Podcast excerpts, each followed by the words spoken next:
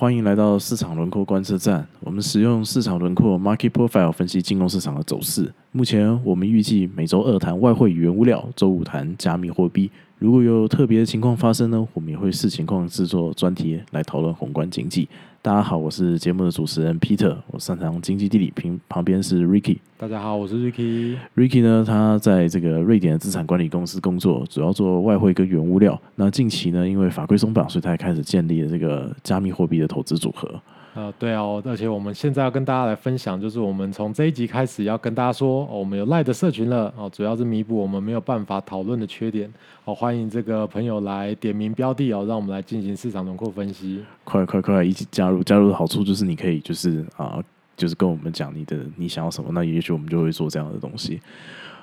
OK，那就加入吧，我们一起。交流。那今天呢，我们主要谈两件事情哦。第一件事情是，我不晓得大家有没有看到，我今天早上一睡醒的时候，我的 email 就就订阅一些资讯嘛，我就看到说，哎，这个黄金竟然创新高，黄金即将挑战两千大关。那 Ricky 呢，今天会跟大家分享一个黄金基本面的一个神秘公式。那掌握这个公式呢，就能对黄金的三到五年的这个价格有基本的这个概念。好，那我们今天的第二个主题是呢，黄金最新的市场轮廓分析的结果。我们发现，在啊一千九以上这个黄金的价格，真是如如入无人之境啊。但是反过来，如果这个价格下跌的话，那下面呢啊就就就有两个关键价位，短时间应该是不太容易突破的哦。如果你想知道这些价位在哪里，就听到最后吧。还有就是我们的依照管理，我们描述栏里面呢就有本集这个我们对黄金的这个分析报告的图表连接，大家如果方便的话，就可以现在可以打开了，给你们三秒钟的时间。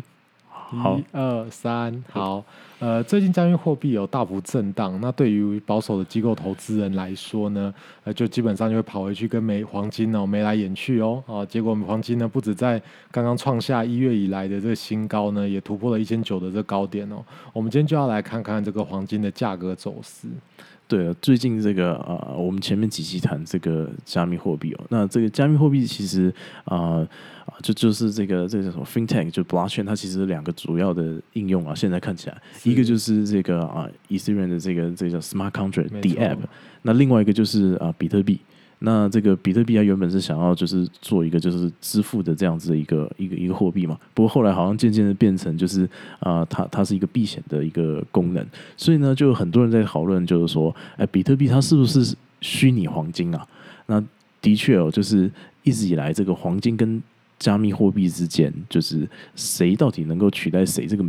讨论没有停过。那目前呢，这个，黄金的确不是只有这个表面的这个价格哦，还有就是它其实还反映了就是美元的这个价值。那我们今天谈谈这个黄金哦，是因为这个黄金年初的时候来到了这个高点，大家都关心就是说是否有机会就是再向上突破，挑战两千关卡。OK 啊，我们在讨论黄金的价格之前呢，尤其是现在又回到这个呃黄金的一个比较算是偏高的一个价位的这个水准的时候呢，我们可以来了解一下黄金的这个基本面啊，就是说黄金的自己啊它的实际的生产方面的一些资讯。好，那我们在铜的那一集有谈到是什么呢？当我们在开采一个矿场的时候呢，它是要砸重本的。好，那包括像二零二零年因为疫情哦，像包括墨西哥啊、非洲啊、秘鲁啊这些黄金的经常见的这种。开采的这个矿场呢，它的开采量都下滑。但是到今年呢，因为开始经济有有有一点复苏嘛，那开采量都在不断的在回温哦上升。那同时呢，澳洲跟加拿大呢也即将要批准新的一个黄金的金矿的开采的许可，所以整体来说，黄金的产量正在不断的提高。哎，我听说就是 Ricky，你今天带来一个机构投资人常用的这个平阳黄金的这个公式哦，你要不要跟大家分享一下？OK，没错，我今天会跟大家分享一个市场的一个简便的公式。那在谈这个公式之前呢，我们要先认识到黄金基本面的两项重要数据。第一个是目前黄金的开采成本大约是一千美元，这大概在二三十年内，我认为都不太会变化。所以大家以后在看黄金价格的时候呢，心里就有一个底哦，这个开采成本大概就是一千美元。那第二呢是什么？第二就是开采的成本的标准差却高。高达五百美元。哦那这什么意思呢？哦，因为我们在开采黄金的时候呢，那个地点其实影响很大。那有一些是在好一点的地方、正常的地方，然后大家容易工作的地方；还有一些地方可能在比较遥远的地方。好像譬如说，俄罗斯就有一个矿场哦，它是在这个俄罗斯的北部的冰天雪地，那它的开采成本就差不多将近一千五百美元哦。哎，我记得我们以前就是应该大家都有学过这个统计，那就是说这个两个标准差它涵盖的这个区间，就是大概就百分之九十五了。所以一个标准差是五百的话，那这样子两个标准差就是一千美元。没错，所以加上这个平均成本一千哦，所以两个标准差的位置呢，大概就在两千美元。所以你想想看哦，如果接下来黄金接下来挑战价格是两千哦，大概就涵盖了九十五趴可能的各种矿产的矿场的这个开采成本。不，所以我们就大概知道还会有二到五趴的这个金矿的开采的这些矿场呢，他们可能会遇到这个停业跟休息。所以目前来看啊，中长期三到五年，我估计应该还是会跌，因为你看几乎呃。现在价格能 cover 所有，就是能负担所有的金矿的这个开采的成本啊，所以产量如果提高的话呢，在未来的情况呢，我估计是很有可能会跌的，那可能会让黄金降到一千五左右。OK，所以一千五的话就是呃黄金的平均成本是一千，那再加上一个标准差，所以大概就是呃七成的矿场就是他们生产黄金的这个成本，所所以就等于是说，那有三成的矿场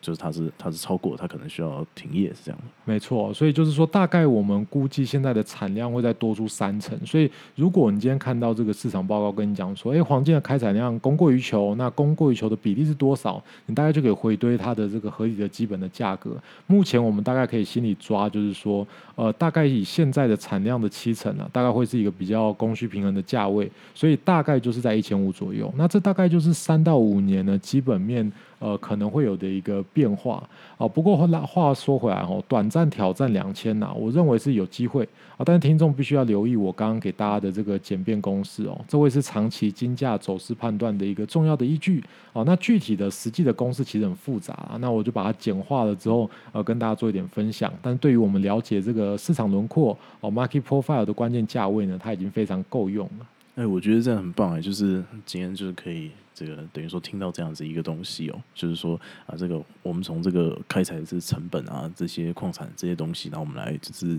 呃分析，就是说这个黄金的这个基本面。好，那我们现在就是要不要就进入就是啊比较技术的层面，就是说啊，我们用这个 market profile 来看一下，就是黄金接下来这一两周可能的变化。那今天是这个台湾时间二零二一年五月二十七号下午。那我们今天呢，就是谈黄金。那 Ricky，你要不要跟大家讲，就是黄金的这个我们分析出来的这个 market profile 的分析报告的结果？OK，首先我们可以看这个黄金的小时的线图，那大家现在就可以打开这个我们的这个资讯栏里面的图表。好，那我们这个线图里面呢，是我们透过这个一个 ATR 的波动指标哦，从五月初开始来观察。那这段时间呢，黄金的波动大概都还蛮一致的哦，所以我们在分析这段时间的市场轮廓呢，会比较正确。好，那经过市场轮廓的分析呢，我们会得到什么？得到过往价格在各个区间的累计的情况。那我们就会把这个累积的情况呢，啊，也就是市场轮廓呢，去匹配一个常态分配。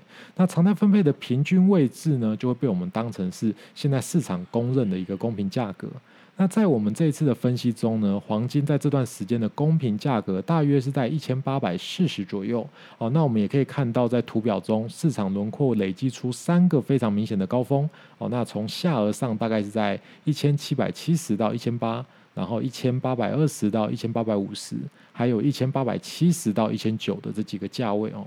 那未来大家挂单呢，应该会让这个价格累积起来呢，接近这个中型曲线。所以我们预期什么？预期就是说，今天画出来这个轮廓图超出这个灰色曲线的这个轮廓呢，呃，大概就是交易量会未来比较少。那缺空的地方呢，交易量就会增加。所以这个三个高峰夹出来的低谷呢，我们就可以来看一下。那上方的低谷比较大，就是在一千九，很明显。好，这个就是我们现在这个金价要挑战的价位哦。那中间的低谷很宽，那大概在一千八百五十上下。好，那下方主要是在一千九百、一千九、一千七百九十到一千八百，好，也是很深哦。这两个地这两个地方。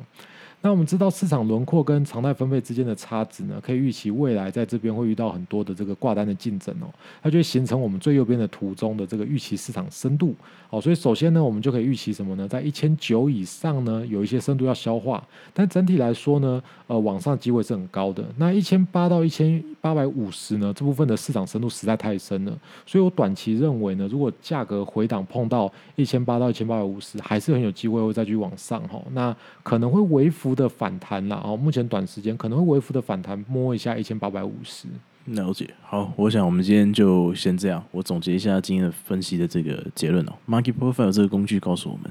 如果市场对黄金的公平价格是在一千八百四十左右的话，那黄金目前的关键价位可能是一千九左右，那不太容易到两千啊，因为毕竟这个他们的这个这这这成本嘛。那目前呢，在一千八到一千八百五十有非常大的深度，所以呢，就算公平价格可能会移动。那大概也不太容易跌破，就是一千八百五十，除非有特别重大的讯息。